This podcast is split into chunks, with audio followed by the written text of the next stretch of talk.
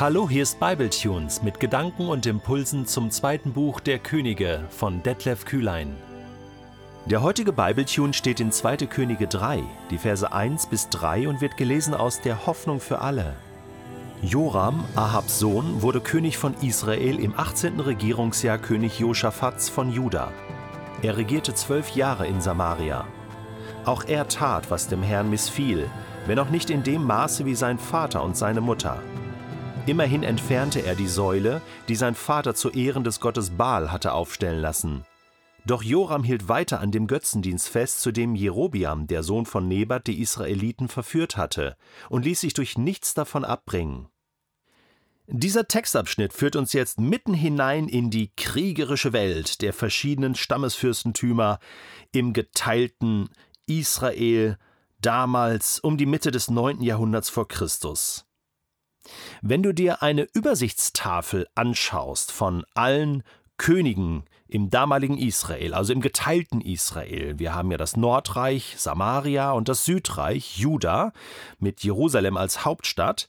Äh, dann fällt dir auf, dass es dort gute Könige gab, also Könige, die mit Gott gelebt haben, nach ihm gefragt haben, und schlechte Könige, Könige, die nicht nach Gott gefragt haben, seinen Willen nicht getan haben. Das ist mal eine einfache, einfache Kategorisierung.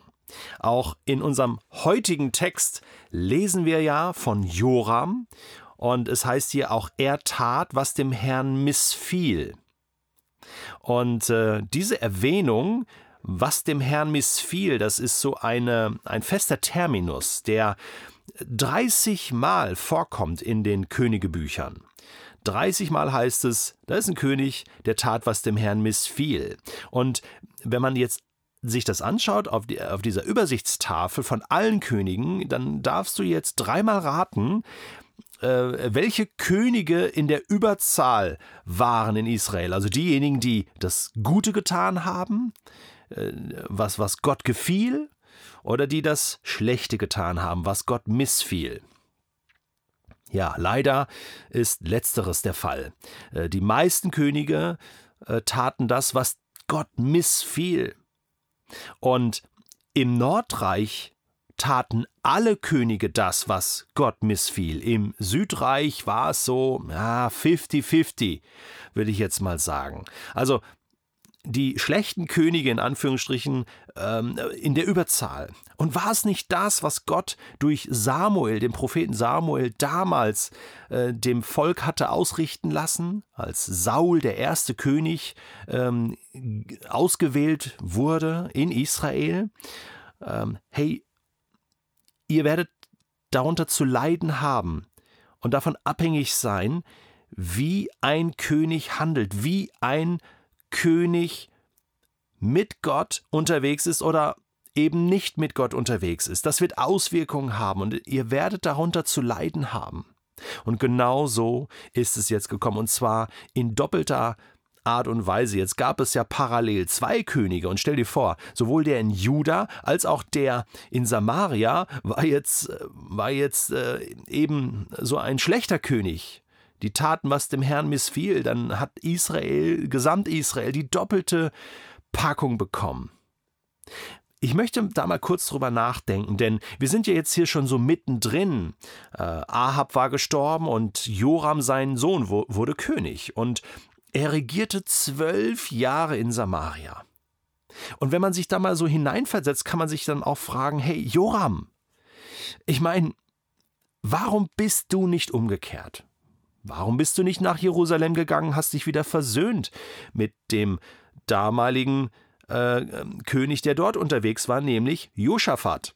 Ne, von dem lesen wir ja hier auch. Warum habt ihr nicht mal eine Tasse Tee getrunken und sagt, komm, wir, wir führen die Reiche wieder zusammen? Die Chance war doch in jeder Legislaturperiode da.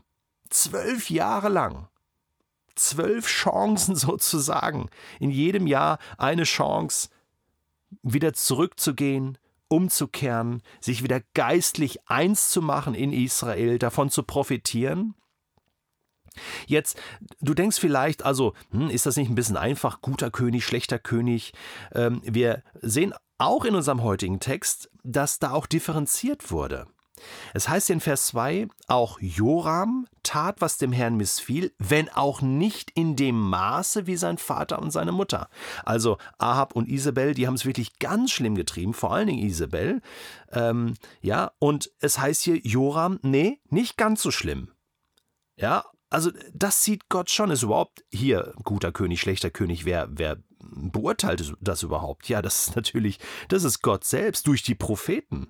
Und so wurde es aufgeschrieben. Es heißt hier, immerhin entfernte er die Säule, die sein Vater zu Ehren des Gottes Baal hatte aufstellen lassen. Wow!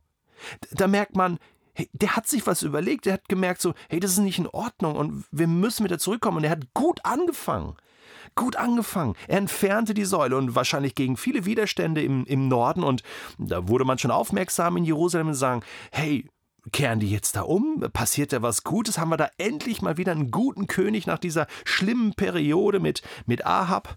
Und, und, und dann heißt es aber leider in Vers 3, doch Joram hielt weiter an dem Götzendienst fest, zu dem Jerobiam, derjenige, der der erste König war im Nordreich, der Sohn von Nebat, die Israeliten verführt hatte und ließ sich durch nichts davon abbringen. So, irgendwas ist da schiefgegangen. Chance verpasst. Chance zur Umkehr verpasst. Irgendwie gut angefangen, aber doch wieder schlecht aufgehört.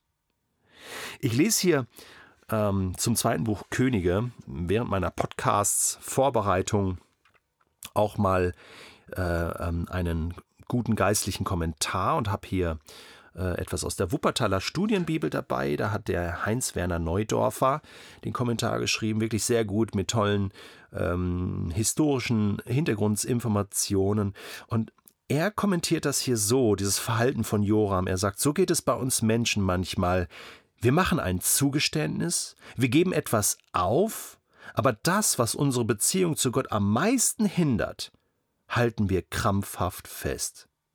Das, was Gott in unserem Leben den Platz nimmt und ihn ersetzt.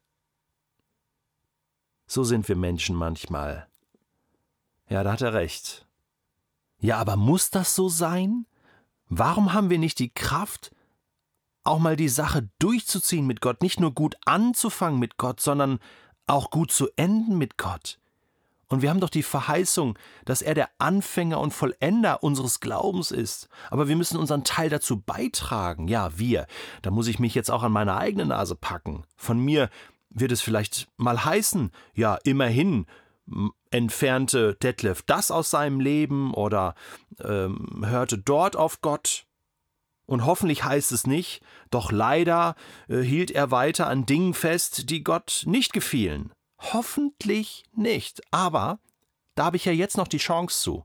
Da kann ich ja jetzt noch was ändern. Aber da muss ich dranbleiben. Da muss ich die Zeit nutzen.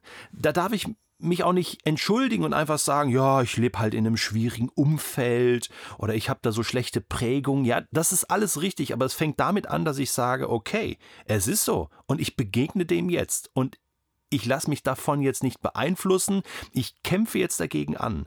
Ich schaue mir das an, ich lasse mich gut beraten, ich lasse mich unterstützen und dann und dann arbeite ich an den Punkten in meinem Leben, wo ich sage, die bringen mich weg von Gott. Und da muss ich sehr mutig sein. Und da brauche ich vielleicht auch Unterstützung. Ja, definitiv brauche ich Unterstützung.